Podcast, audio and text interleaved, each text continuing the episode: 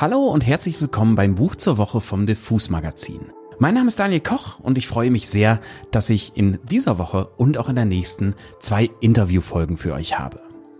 Heute geht es um das neue Buch von Sven Regner und Andreas Dorau. Die Frau mit dem Arm heißt es und ist soeben im Gajani Verlag erschienen. Mit Andreas werde ich gleich eine Weile über dieses sehr weise, lustige, kurzweilige, skurrile und zu fast 100% wahre Buch reden. Aber erst ein paar Worte zu diesem spannenden Duo. Sven Regner kennt man natürlich als Sänger, Texter und Trompeter der Band Element of Crime. Und man kennt ihn als Bestsellerautor. Romane wie Herr Lehmann, Neue Fahr Süd, Der kleine Bruder, Magical Mystery Tour und zuletzt Glitterschnitter haben bei vielen fast schon Kultstatus. Andreas Dorau wiederum ist eine der spannendsten Figuren der deutschen Pophistorie. Seinen ersten Hit Fred vom Jupiter landete er bereits 1981. Da war er 15 Jahre alt.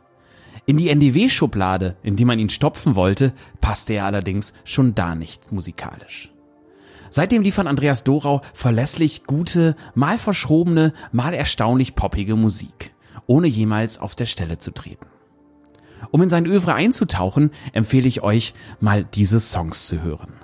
Girls in Love, Stone Faces Don't Lie, Das Telefon sagt du und natürlich den Hit Ossi mit Schwan. Aber wie sieht das nun aus, wenn zwei Menschen ein Buch schreiben? In diesem Fall ist es so, dass Sven Regner quasi die Geschichten aufschreibt, die Andreas Dorau ihm erzählt. Man muss dazu wissen, die beiden sind seit Jahrzehnten befreundet und Regner fand schon immer, dass Andreas Dorau Geschichten erlebt hat, die man sich nicht besser ausdenken kann. 2015 erschien bereits die erste Zusammenarbeit. Ärger mit der Unsterblichkeit, wo Andreas aus seinem Leben bis zum Jahr 2000 erzählt. Nun geht es weiter in der Chronologie mit Die Frau mit dem Arm. Und Andreas Dorau nimmt uns mit auf seinen sehr speziellen Weg durch die deutsche Musik- und Medienlandschaft. Damit ihr mal einen Eindruck bekommt, wie das so klingt, was die beiden da erzählen, möchte ich mal einen kurzen Part vorlesen, in dem Andreas Dorau sozusagen sein Arbeitsethos beschreibt, indem er über Hobbys meckert. Ich werde oft gefragt, was ich eigentlich in meiner Freizeit mache. Ob ich zum Beispiel irgendwelche schönen und interessanten Hobbys habe, denen ich nachgehe. Bei dem Wort Hobby werde ich dann schon immer wütend. Ich verachte Hobbys, finde sie feige und inkonsequent. Da hat doch die Person den falschen Beruf gewählt, wenn sie nicht in der Lage ist, mit dem, was sie am liebsten macht, irgendwie ihren Lebensunterhalt zu gestalten. Das macht mich nicht nur wütend, sondern auch traurig. Ich ertrage den Gedanken nicht, dass zum Beispiel jemand sein Leben lang begeistert kleine Schiffe mit Klappmasten, die nur einmal hochgeklappt werden können und dann so verharren müssen, in Flaschen füllt und darin festklebt, das in langen Nächten und am Wochenende bis zur Perfektion entwickelt. Aber ansonsten die meiste Zeit des Tages, der Woche, des Monats, des Jahres uninspiriert und abgelenkt an der Bargeldkasse vom Finanzamt sitzen und die Leute anschnauzen muss, nur weil die mit Buddelschiffen nichts zu tun haben. Denn zum Hobby gehört der richtige Beruf. Die beiden kommen immer im Doppelpakt. Wenn der Buddelschiffmensch, den ich hier als Beispiel mal angeführt habe, nebenbei noch Jobs macht, weil die Buddelschiffe ihn nicht oder noch nicht ernähren können, dann ist dagegen nichts zu sagen. Da bin ich der Letzte, der das verurteilen darf. Ich mache auch gerne mal Jobs. Das kann auch befreiend sein. Aber Musik, Filme, Videos, Opern, sowas macht man nicht als Hobbys. Und das sollte auch für Buddelschiffe, Batikhemden, Mobiles, Keramik und Malen nach Zahlen und so weiter gelten. Dass man dazu keinen richtigen Beruf neben eben diesem Hobby hat, sondern das Malen, Töpfern, Buddelschiff herstellen der eigentliche Beruf ist. Und die Jobs, die man nebenbei noch machen muss, eher sowas wie ein exzentrischer Zeitvertreib zur Querfinanzierung, den man sich insofern fröhlich widmen darf, als es sich dabei nur um eine möglicherweise vorübergehende Sache handelt, die jederzeit ihr Ende finden kann. Im Gegensatz zur eigentlichen Berufung, der man, wenn man bei Trost ist, natürlich lebenslang folgt. Ich glaube, dieser kleine Rant macht schon mal deutlich, was für einen amüsanten Ton dieses Buch so hat. So, aber nun starten wir mal mit dem Interview. An dieser Stelle sollte ich noch sagen, dass ich das Interview in den Fängen einer üblen Erkältung geführt habe. Wenn ich also teilweise klinge wie ein asthmatischer Robert De Niro, dann verzeiht mir das bitte. Also, nun geht's los.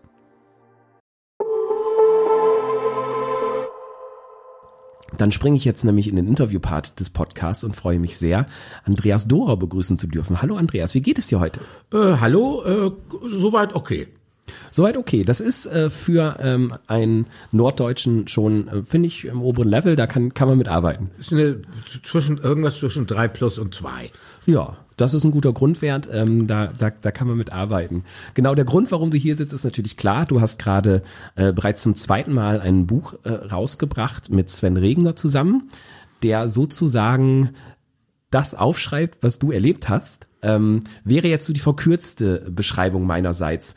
Äh, um es ein bisschen konkreter zu haben, magst du vielleicht nochmal erzählen, wie das Zusammenspiel bei euch so funktioniert? Weil immer, wenn man euch im Interview sieht, macht es einen Heidenspaß, weil ihr euch so die Bälle zuwerft, euch auch mal verarscht, ins Wort fällt und so. Also man merkt schon, dass auch Freundschaft hinter.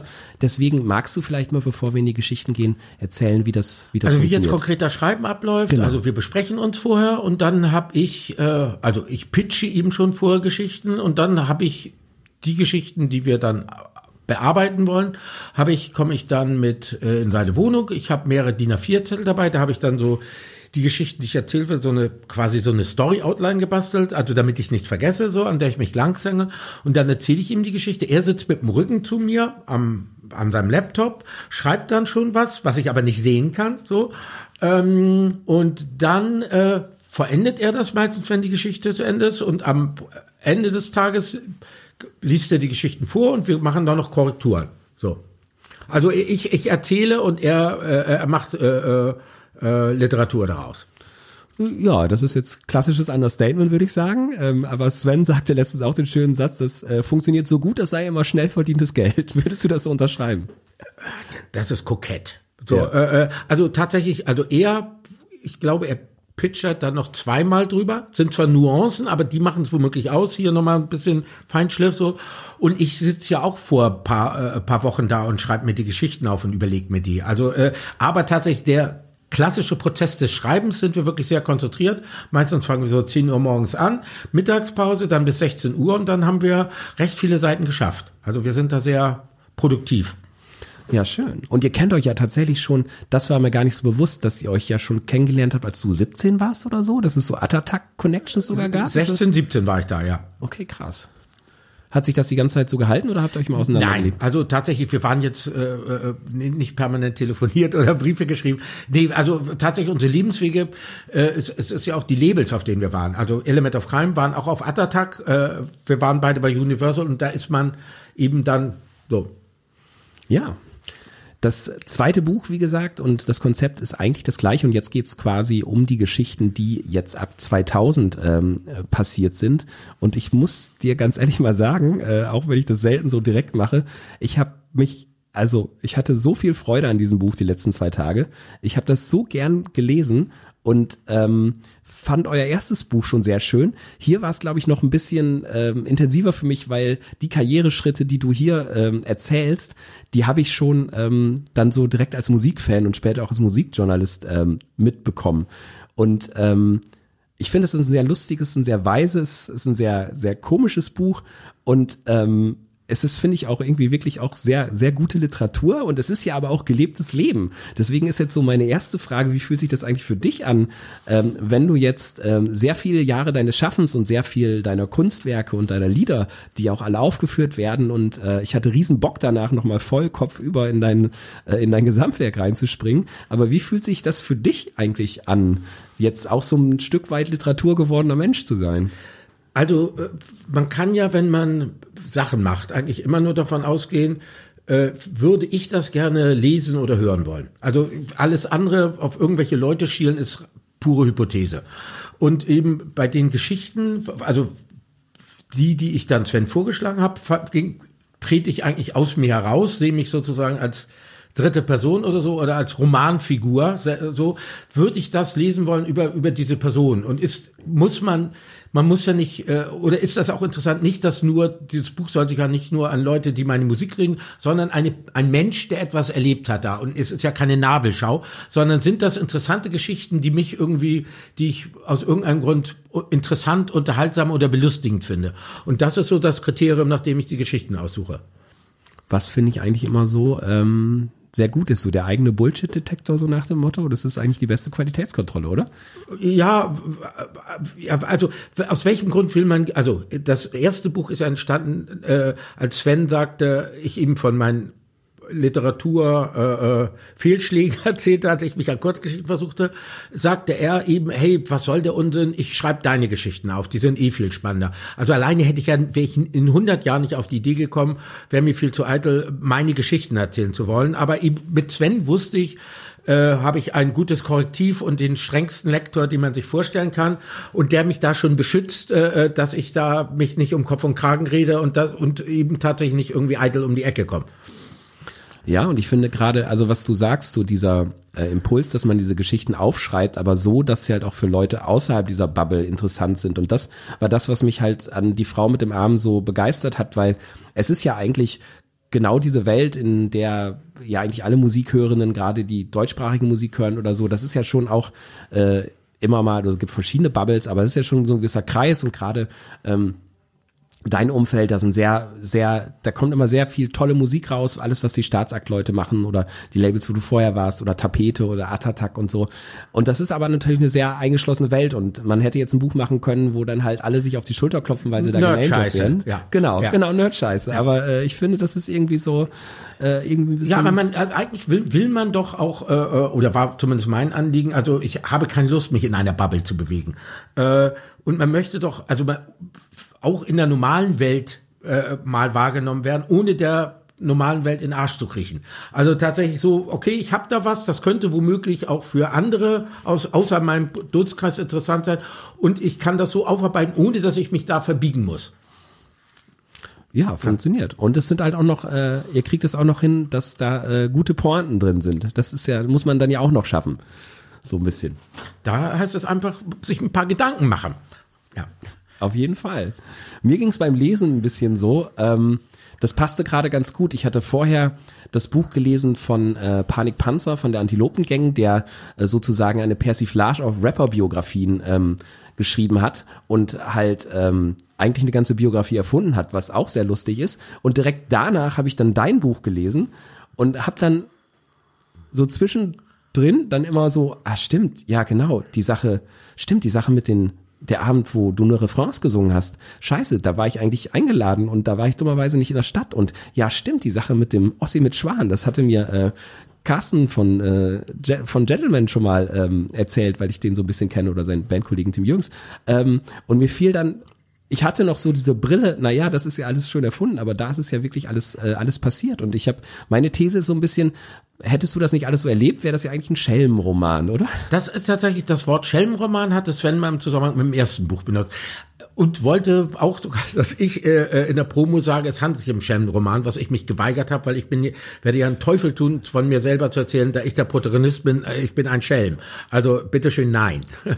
Aber ja, es ist, äh, äh, äh ich sehe mich dann in diesem ich könnte auch eine Figur aus dem Lehmann, aus dem Lehmann-Kosmos sein, also weil es ja eben ähnliche äh, Lebensumstände sind. Äh, ich trete da so ein bisschen aus mir heraus. Oder sagt man das so? Oder ich trete Eigentlich hin, schon, ja, hinter oder, mir zurück oder, genau, oder sowas. Oder blickt von außen drauf. Ja, sowas.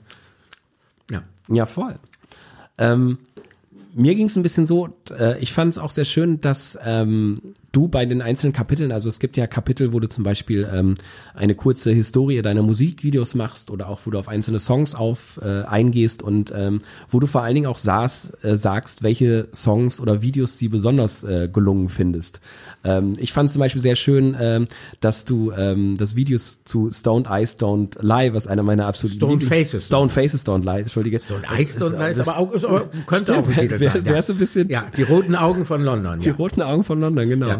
Das war so ein Song, der damals, der kam ja glaube ich zu der Motorzeit raus und den hatte ich auf irgendeinen so Sampler und den habe ich eigentlich so das ganze Jahr durchgehört, weil ich den ähm, so so gelungen fand. Ähm, aber mir fiel schon auf, dass du auch so ein bisschen so in der Geschichte ja auch so ein bisschen korrektiv oder so ein bisschen einen Blick auf dein Werk so ein bisschen leitest und auch schon ein bisschen so eine Anleitung gibst.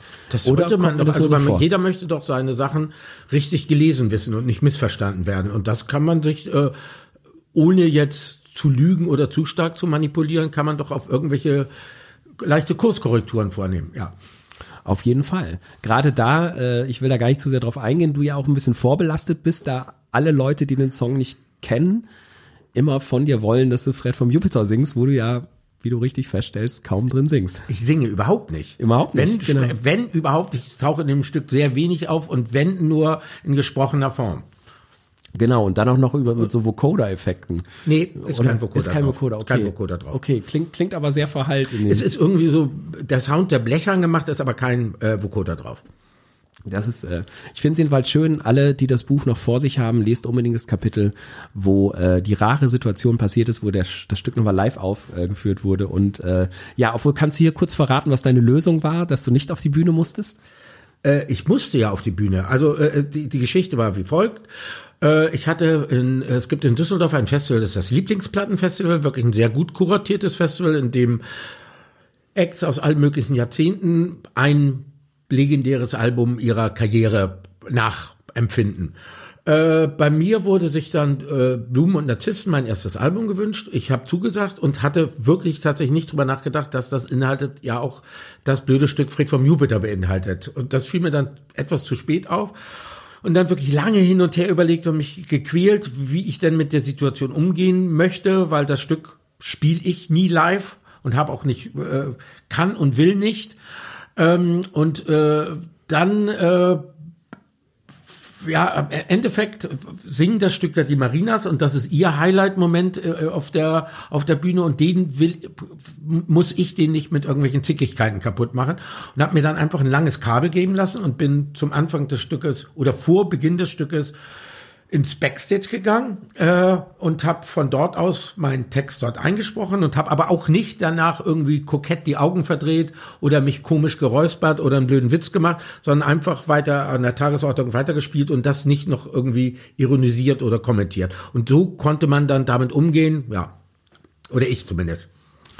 Sehr schön. Ich finde in diesem, an diesem Beispiel, ähm, jetzt wird so ein bisschen Westentaschen psychologisch, aber man kann ein bestimmtes Muster erkennen an den Geschichten, die da drin passieren. Es kommen immer sehr interessante, sehr unterhaltsame Kunstwerke raus, die häufig so anfangen, dass äh, du oder dein Umfeld sehr euphorisch irgendwelche Ideen äh, in den Kopf bekommen, das erstmal so weit auszuformulieren, dass man manchmal sogar eine Förderung kriegt und dann plötzlich in der Situation ist, es umsetzen zu müssen und es dann äh, häufig auch ähm, sehr lustig und sehr gut hinbekommt, manchmal mit irgendwelchen Kompromissen.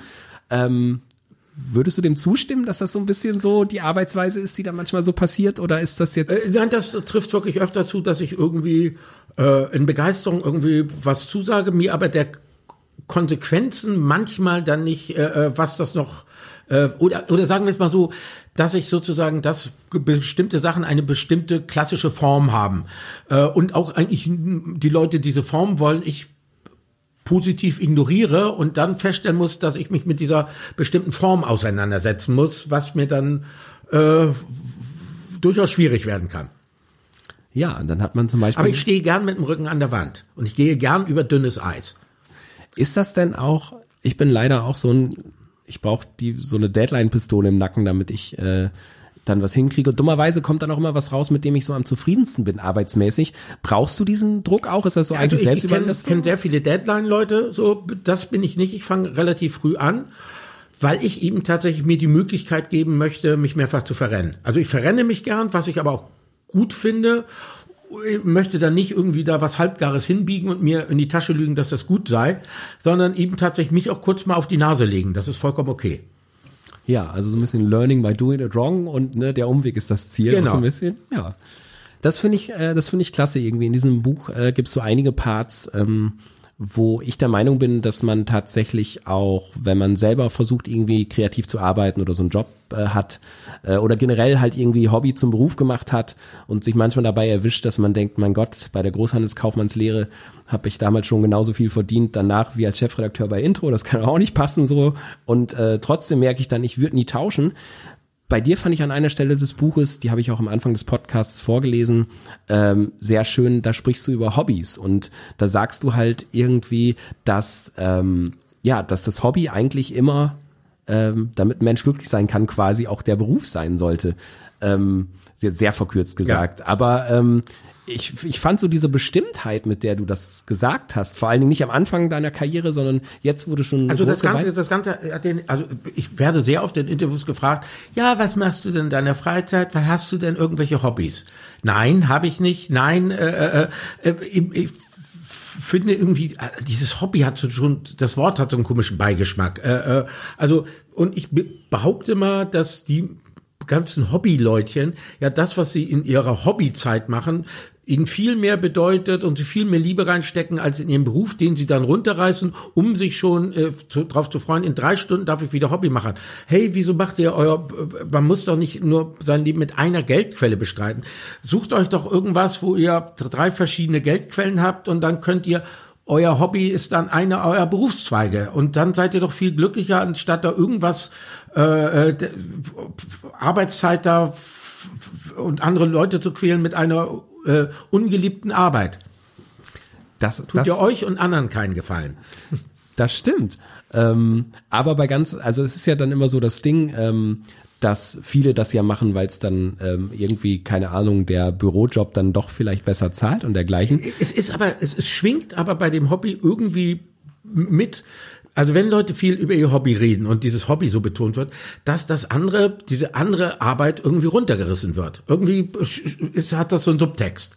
Das stimmt natürlich. Also außer sonst würden sie auch über ihre Arbeit erzählen. Also wenn die Arbeit sie erfüllt und sie daran ein Sendungsbewusstsein hätten oder tatsächlich da oder sich die Arbeit nicht zu eigen machen. Genau, eigentlich sind sie auch zu faul, die Arbeit versuchen zu dominieren. Also ihre die Arbeit so, so, so zu gestalten, dass sie sie, dass sie da eine Erfüllung und einen, einen Sinn darin sehen. Dann kann man hat man auch Lust drüber zu reden. Das stimmt. Hast du denn jemals? Äh, ich also, versuche alle Sachen so zu machen, dass ich einen Sinn daran sehe. Das, das wollte ich nie, niemals abstreiten, aber ich fand es so äh, interessant, dass du halt sehr entschlossen und halt auch sehr äh, gewitzt, um mal dieses altmodische Wort zu benutzen, diesen Weg weitergegangen bist, dass du konsequent auf deine Art und Weise ähm, Kunst schaffen kannst. Und du bist ja zu einer Zeit gestartet und ja auch vielleicht so ein bisschen reingestolpert in so eine Karriere ganz am Anfang, wo halt eher so 80er, eher so über Koks Wall Street Typen und Berufsreichtum äh, irgendwie dann auch vielleicht das gesellschaftliche oder angesehener war als also die Wall, Also zu, zur Zeit äh, ersten Platte war 80, äh, da gab's noch nicht die Wall Street Typen. Die sind erst 83, 84, also so äh, die Hosenträgervögel da. da das ist erst später gewesen. Also tatsächlich, das war damals, äh, also hatte ich großes Glück, weil tatsächlich die Welt dürstete nach anderer Kunst und eben man egal wie der Tonträger aussah, man hatte tausend Hörer. Mhm. Und man, es gab Zeitschriften, die über einen schrieben. Also wenn ich mir heute Leute angucke, die irgendwie Platten machen und die sind teilweise, finde ich die echt gut und mitbekommen, äh, wie wenig Aufmerksamkeit die äh, in der, in der Lage sind zu erreichen, äh, muss ich sagen, ich habe mich da in einer sehr privilegierten Position da befunden. Das stimmt, wenn man es von der Seite betrachtet, auf jeden Fall. Vor allen Dingen würde ich jetzt mal gerade vorstellen, ähm, wenn du jetzt loslegen müsstest, müsste man sich erstmal quasi eine TikTok-Fanbase aufbauen, um dann die erste Single zu droppen. Das wäre ja heute der Weg so ein bisschen. Kommt ja drauf an, äh, äh will ich, äh, äh, also nehmen wir mal an, ich wäre jetzt 17 und möchte Musik machen äh, erstmal die Frage, welches Genre ist denn meine Musik und äh, äh, möcht, möchte ich eine breite Community ansprechen oder möchte ich lieber äh, äh, Leftfield-Leute abholen? Dann würde ich ja wahrscheinlich nicht zu TikTok gehen. Das stimmt auch ja. wieder. Also es ist äh, jede Zeit und die Medien sozusagen kann man immer gegen den Strich benutzen. Also also das ist die heißen bloß dann anders, aber das Prinzip bleibt immer das gleiche. Ja, und den eigenen Weg kann man in all dem wahrscheinlich auch immer noch finden. Ähm, was mir auch so ein bisschen aufgefallen ist, kommt natürlich auch ein bisschen daher, dass man in diesem Berufsfeld unterwegs ist. Aber ähm, ich habe gerade so die Zeit, die du hier beschreibst, ab 2000, ähm, war ja auch begleitet von ziemlichen äh, Umwälzungen so in diesem ganzen Musikbusiness, in dem wir uns bewegen. Und ich fand es sehr interessant, wie dann so, wie du die Platte bei Mute gemacht hast, die dann von der EMI gekauft wurden, die dann noch das letzte Aufbäumen äh, nochmal hatten und nochmal Geld rausgegeben haben und dann gab es sie dann gar nicht mehr. Und äh, auf der anderen Seite dann die anderen Stationen, ähm, Tapete kommt äh, zu Wort, Motor äh, Music, wo du dann ähm, äh, glänzenden Pop machen solltest. Ähm, wie blickst du denn eigentlich jetzt so, ähm, ja auch als jemand, der ja natürlich auch als Künstler in diesem Umfeld ähm, äh, bestehen musst und Sachen veröffentlichen musst.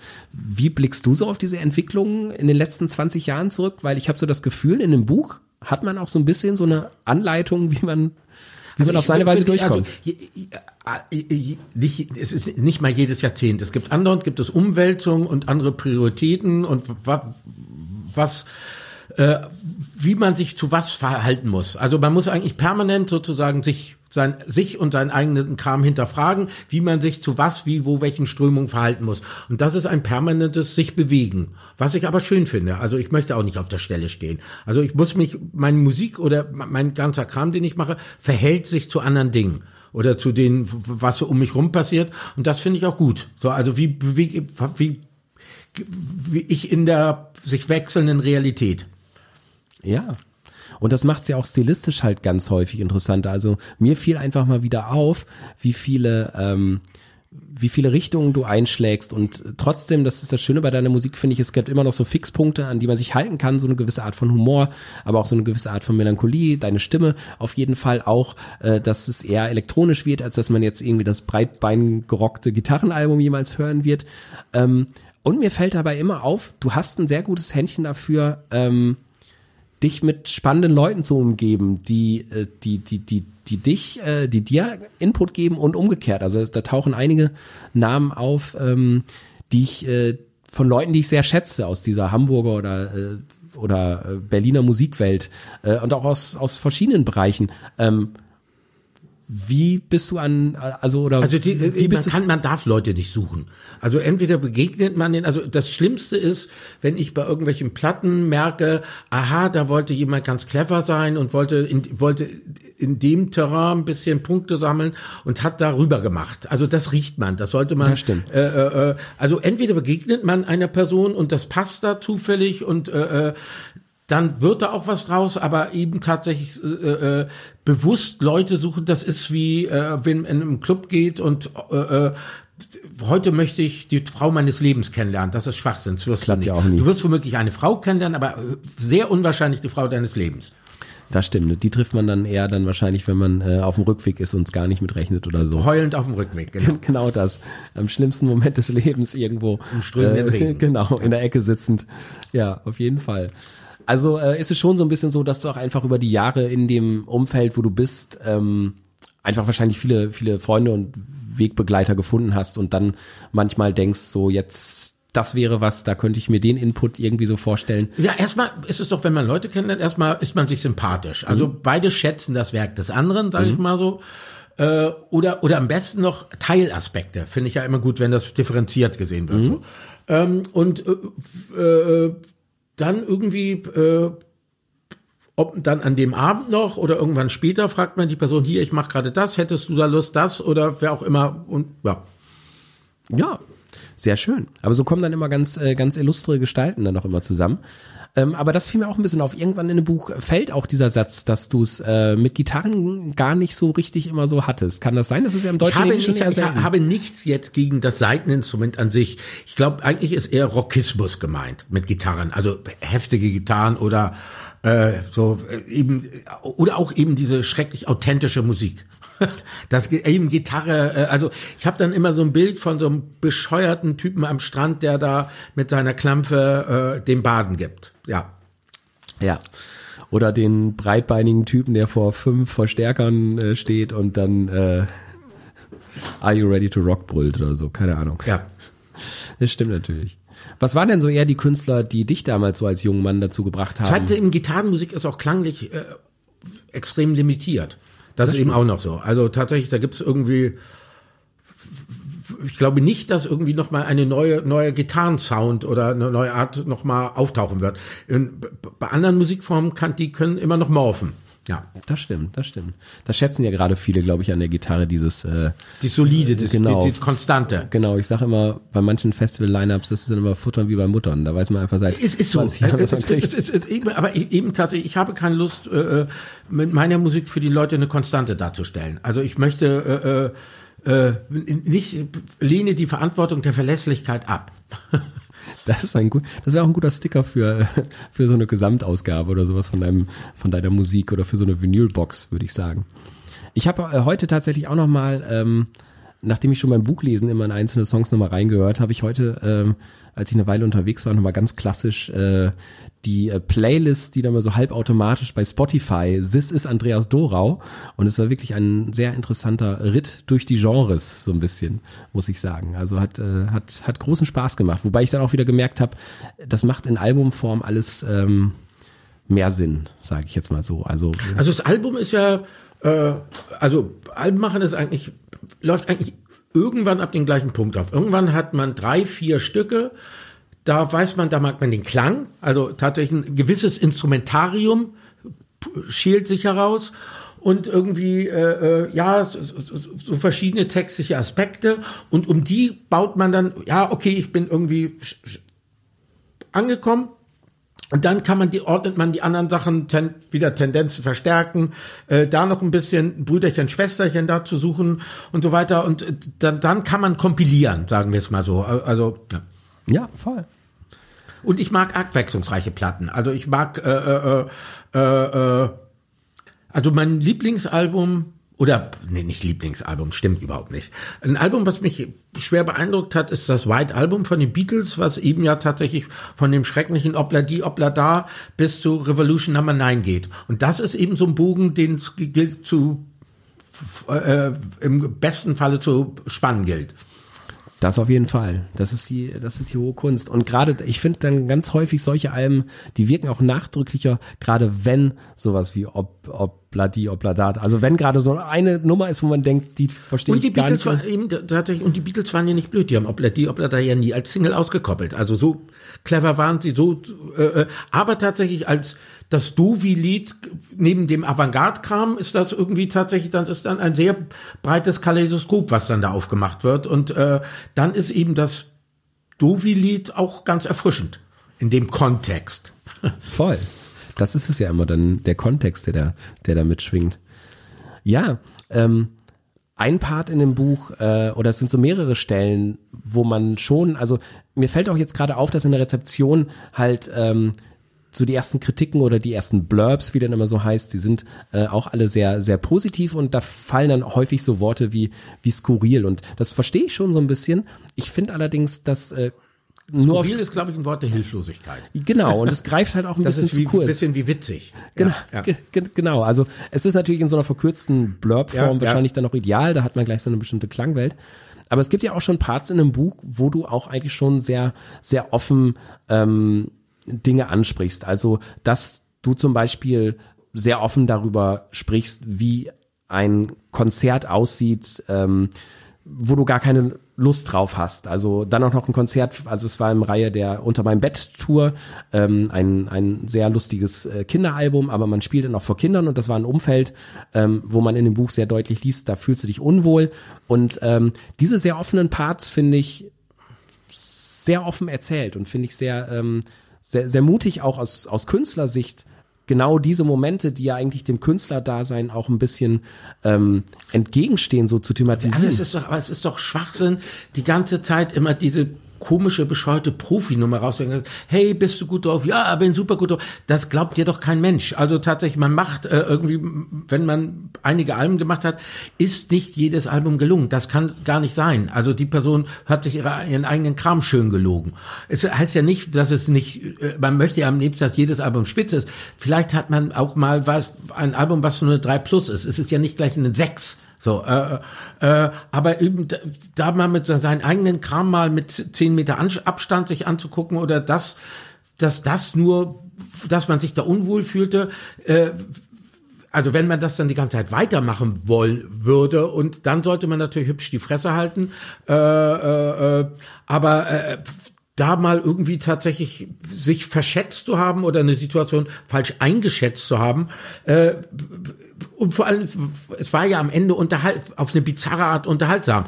Dann finde ich das, also eben, wenn ich dazu ir- irgendwelchen Geschichten erzähle, die sich für mich da nicht so glücklich ausgingen, irgendwie war das dann ja trotzdem eine interessante Geschichte. Also es war ja nicht äh, äh, eine Jammergeschichte, sondern äh, am Ende ist es unterhaltsam gewesen, äh, im Schlu absoluten Schlussfazit gewesen, ja.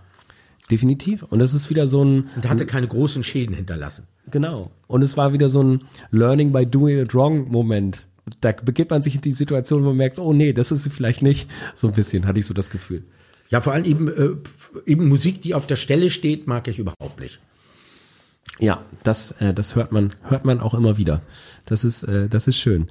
Ähm, eine Geschichte auch, ähm, die in diese Kategorie fiel, wo ich das gelesen habe und dachte so, stimmt, scheiße, das ist ja, ähm, das ist ja wirklich so passiert, war natürlich die Gesch schöne Geschichte um das wirklich großartige Lied ähm, Ossi mit Schwan. Das ja ähm, das ich aber niemals irgendwie als Satire oder sowas lesen würde. Eigentlich finde ich, ist das ein sehr trauriges und sehr weises und sehr brutales Lied, wo man äh, sehr viel Schlechtes über die Menschheit lernt.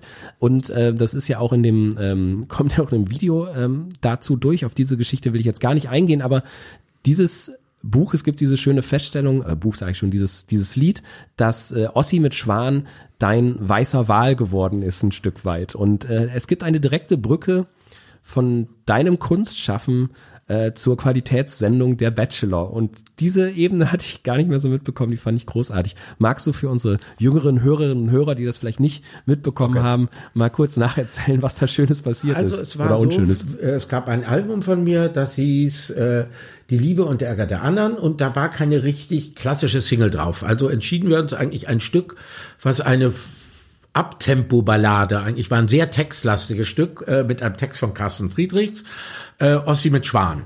Und Ossi mit Schwan ist äh, äh, basiert auf einer Geschichte, die Carsten mal in der Zeitung gefunden hat, äh, paar Jahre zuvor, äh, um einen Vorfall am Ufer der Isar, wo ein paar betrunkene Bayern auf einen Ostdeutschen losgegangen sind, einfach nur, weil ihnen der Akzent, sie der Akzent des armen Herrn da gestört hat.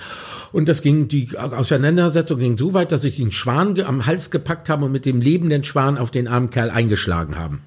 Es gab auch einen Prozess und so weiter. Äh, also das, die Single kam raus und äh, drei, vier Jahre später kriegte ich plötzlich ein Anruf von Torben Kaiser, guck, guck, guck mal schnell in die Mails, die ich dir geschickt habe. Also der, der aktuelle Bachelor bei RTL 2 oder RTL, weiß ich nicht, war genau einer dieser beiden jungen Männer, äh, die den armen Ostdeutschen da mit den Schwanen malträtiert hatten. Äh, das irgendwann, und das ging natürlich brutal durch die Decke, pressemäßig so, und dann entdeckten wohl einige Presseorgane auch tatsächlich, dass es ein Stück zu dem Thema gibt. Und dann wurde plötzlich mein Stück rauf und runter gedudelt, das Video wurde gespielt und das ist sozusagen der weiße Wahl, äh, äh wenn ein Stück sozusagen plötzlich zu einem medialen Thema wird, als Hintergrundmusik zu einem Ereignis und nicht so als der Song, sondern tatsächlich so wie äh, äh, äh, wenn ein Bericht über einen Börsencrash ist, äh, Money von äh, äh, Pink Floyd oder Money Money von von ABBA läuft. Sowas in der Art in viel viel kleiner war das dann. Das hat mich sehr gefreut. Auf jeden Fall und also es ist auch wirklich eine sehr sehr sehr ähm, ähm, krasse Geschichte.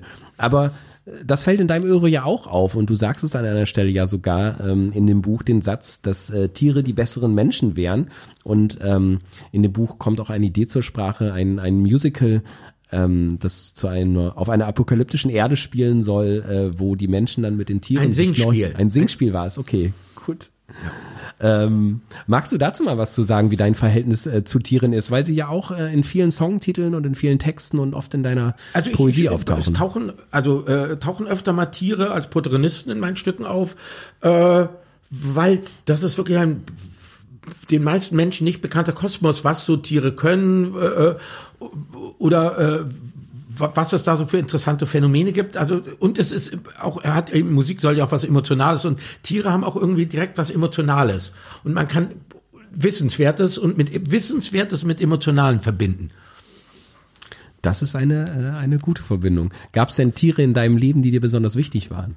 Diverse. Diverse. Ja. Magst du ein Beispiel teilen? Äh, mein erstes Tier war ein Hamster, äh, den äh, den kriegte ich, da musste ich, aber es war, ich war relativ klein noch, da musste ich ins Bett und am nächsten Morgen mich schon total gefreut, Hamster angucken. Und der Hamster stand aber, der Hamsterkäfig ganz oben auf einem Schrank drauf. Und dann habe ich mir einen Stuhl genommen, mit dem Stuhl auf die erste Hürde des Schranks geklettert, um dann mit ausgestreckten Armen in den Hamsterkäfig, die Hamsterkäfige gehen ja oben auf. Mhm. So. Also die Hamsterkäfig oben und mit den Fingern dann da rein den Hamster. Und der Hamster zappelte aber und flutschte mir aus der Hand und flog über mich rüber. Und was war dann? Nein, war er tot? Er ja, geflüchtet? natürlich war er tot. Verdammt. So, das war mein erstes Tier. Das ist Seitdem äh, muss ich über die Tiere singen, weil ich bin den Tieren was schuldig. Das ist äh, ein traumatisches Erlebnis, das einen großen Einfluss auf Und den mein Welt erster hinterlassen. Hund, weiß ich auch noch, den ich, also ich habe nur einen Hund, den mir meine Eltern schenken. Ähm, den auch schon wieder, das war auch am nächsten Morgen, Weihnachten. Äh, ich rannte in Unterhose äh, runter zu ihm und er war eben Hundewelpe, die sind ja immer recht fröhlich und er sprang auch hoch und biss mir in den Sack und es war eine total blutige Angelegenheit. Eieiei. So, das ist nur mal so mein, meine Welt und die Das Tiere. ist so die, die Spannbreite, Ja. so beide, beide Extrempole, die es da gibt. Das ist aber trotzdem schön zu sehen, dass du deine Mission trotzdem nicht äh, aufgegeben hast und nicht der äh, Nein, also wie gesagt, ein reines Album, was wir auch schon mal ein paar Mal mit Tiergeschichten, diese, das ist dann noch ein bisschen zu monothematisch. Das würde ich auf keinen Fall machen. Aber zwischendurch eben äh, ein Stück, wo es dann mal um Tiere als Protagonisten gibt oder äh, man kann Tieren auch viel mehr, Tiere viel mehr Sachen machen lassen, die man Menschen nicht äh, äh, zuschreiben möchte. Das stimmt. Und manchmal sind sie auch einfach sehr äh, poetische Figuren. Der König der Möwen zum Beispiel hat ja auch einen, äh, einen großen Auftritt in eurem Musical, darf man es schon nennen, ne? Das war, nee, das ist, ach so, da haben wir dann ja auch später das Musical umgeändert in musikalische Dramödie. Ach so war es, okay. Immer schön geschwommen. Ja. Immer den Mittelweg finden, so muss das doch. Auf jeden Fall. Ja, ähm, dann danke dir, Andreas. Dann habe ich eigentlich schon alles und noch viel mehr, äh, was ich für diese Podcast-Folge brauchte. Und ich kriege immer von unserem Chef äh, einen drüber, wenn ich äh, viel länger als äh, so eine Dreiviertelstunde mache. Ähm, zwei Fragen hätte ich aber noch. Die eine äh, wäre, wir sind hier bei Diffus ganz häufig so ein bisschen darauf abonniert, dass viele sehr junge Acts bei uns so ein bisschen anfangen. Also hier bei uns äh, ein erstes Feature oder recht früh in ihrer Karriere ein Feature haben und man da teilweise sehr, sehr äh, inspirierte junge Menschen findet. Auch häufig welche, die auch inzwischen so businessmäßig ihre eigenen Wege gehen und erstmal irgendwie den Major-Deal dann einsacken oder gar keinen mehr machen, weil sie einfach schon drei Millionen Streams oder so haben und dann nur noch einen Vertriebsdeal brauchen. Ich habe so ein bisschen meine verkürzte Theorie, dass jeder junger Musiker oder eine Musikerin auch dieses Buch lesen sollte, um mal ein bisschen zu lernen, wie man sich erfolgreich gegen diese verändernde Branche irgendwie so durchschlängeln kann und trotzdem halt eine, eine Spur an spannender Kunst zu hinterlassen. Ähm, deswegen mal eine Frage. Hast du manchmal so das Gefühl, dass eine jüngere Musikergeneration, Musikerinnengeneration von dir noch viel lernen kann und könnte oder macht man sich da nicht so Gedanken Also erstmal klingt das eitel, das würde ich jetzt das so. äh, äh, und also ich werde ja öfter gefragt, ja, irgendwie möchtest du einer jungen Generation irgendwelche Ratschläge geben? So würde denen wirklich allen gern helfen, was ich, also, aber dann mü müsste ich mit jeder Person einzeln sprechen, was ich auch gerne mache, aber irgendwie jede Person braucht einen anderen Ratschlag. Also bei eben Pauschalratschläge finde ich äh, äh, gemeingefährlich. Also da, bei der einen Person ist es genau das Richtige und für die andere Person ist es der größte Fehler ihres Lebens. So, aber äh, äh, ich helfe gerne Leuten mit, mit irgendwas so, ja. Aber ob jetzt mein Buch lesen äh, äh, da hilft, weiß ich nicht. Ich, ich fand schon ein bisschen. Man- Okay, dann sollen sie es lesen. Man findet kreative Wege, wie man halt vor allen Dingen auch manchmal dann von offiziellen Stellen Geldern für eine sehr verrückte Idee bekommt, die man dann mit so viel Leidenschaft umsetzt, dass dann sich auch keiner beklagen kann und alle am Ende Also, was eigentlich, haben. was ich mir immer, äh, äh, also man hat eine gewisse Aufgabe und ein paar der klassischen Wege, wie man diese Aufgabe zu lösen hat, weil man die seit 100 Jahren so löst. Man fühlt sich aber mit, es gibt eben zehn Steps, was weiß ich, und mit drei von denen fühlt man sich unwohl. Also, und man kann die wahrscheinlich nicht, nicht wirklich gut. Also man wird in ein extre unteres Mittelmaß da fallen. Und dann muss man sich mal die Sachen noch, noch mit drei Schritte zurückgehen. Was ist denn das eigentlich, worum es da eigentlich geht? Aha, das wollen Sie da erreichen. Okay, das kann man aber auch so und so erreichen. Muss jetzt nicht diese ganz treu doof diese zehn Schritte, aber ich kann das auch mit eigenen Mitteln, weil ich kann wiederum das gut. So und eben sich versucht mal drüber klar werden. Aha, das und das gilt es zu tun oder das und das wollen Menschen von mir. Wie ist denn meine Interpretation der Aufgabe? Also sich sozusagen sein eigenes Weg, wo steht man gut da, womit fühlt man sich, fühlt man sich gut und äh, äh, äh, sozusagen die Aufgaben lösen und nicht treu doof äh, die Aufgaben lösen, so wie man sie schon seit 100 Jahren löst. Ja. Das macht Sinn. Und am besten auf dem Weg dahin auch nicht den Spaß dran verlieren. Und das klingt dann auch immer noch durch. Man, das Tolle ist, man hat ja Zufriedenheit, weil man eben tatsächlich äh, sich mit einer Sache nicht stumpf abgearbeitet hat, sondern sich damit beschäftigt hat und auch es befriedigt auch die Eitelkeit, dass man, aha, ich habe mir da was überlegt und guck mal, das funktioniert. Das ist doch eine Win-Win-Situation für alle. Definitiv, so kann man es sehen. Ja, dann wäre ich jetzt bei der letzten Frage, die ich noch ein bisschen stellen muss, weil wir auch eigentlich ein Musikmagazin sind. Ich habe noch mal gecheckt, irgendwie das letzte, was ich gefunden habe, war glaube ich aus dem letzten Jahr ein Track von dir. Ähm, Den gibt es nicht. Ich habe ein paar Remixe gemacht. Der Remix war es dann, genau. Ja. Der einen Remix, der kam, glaube ich, im September oder so, das war das letzte, was ich gefunden habe. Jetzt seid ihr natürlich, oder bist du und äh, Sven wahrscheinlich auch eine Weile erstmal mit diesem Buch so ein bisschen beschäftigt, aber magst du irgendwie äh, sagen, was dich musikalisch gerade so, so umtreibt? Also ich will, will irgendwann auch, ich hatte jetzt in der Corona-Zeit, habe ich relativ viel Musik gemacht, weil mich das irgendwie so ablenkte. Ähm, aber äh, irgendwie hatte fand ich, es ist nicht die Stimmung, wo ich jetzt Lust hatte, ein Album rauszubringen. Jetzt gar nicht aus wirtschaftlichen Gründen, sondern irgendwie, Leute haben andere Probleme. So, äh, äh, ich, wenn das Buch durch ist, so, so, ob, würde ich wahrscheinlich Ende des Jahres, Anfang nächsten Jahres irgendwie musikalisch was veröffentlichen wollen. Schön. Bin ich gespannt. Freue ich mich jetzt schon drauf. Ich habe auf jeden Fall, äh, das finde ich an diesem Buch auch äh, sehr schön. Ganz am Ende gibt's noch mal eine komplette Auflistung mit, ähm, ja, mit ähm, mit den Videos, mit den erwähnten Songs, äh, eigentlich mit allem, was es äh, von von dir gibt. Und ähm, ja, also mir ging es auf jeden Fall so nach dem Buch, dass ich da jetzt die nächsten Tage noch mal ein bisschen kopfüber reinspringen wollte, weil deine Musik mich auch schon sehr lange begleitet und ich die immer wieder ein bisschen aus den Augen verloren habe und dann wieder zurückgefunden habe. Und jetzt war das so ein bisschen so, oh ja, da muss ich noch mal einsteigen. Und ich denke, das wird anderen, glaube ich, auch so gehen. Deswegen, Andreas, schön, dass du die Zeit hattest und heute hier warst auf deiner Promo-Reise durch Berlin. Und ja. Ich bedanke mich. Tschüss. Tschüss.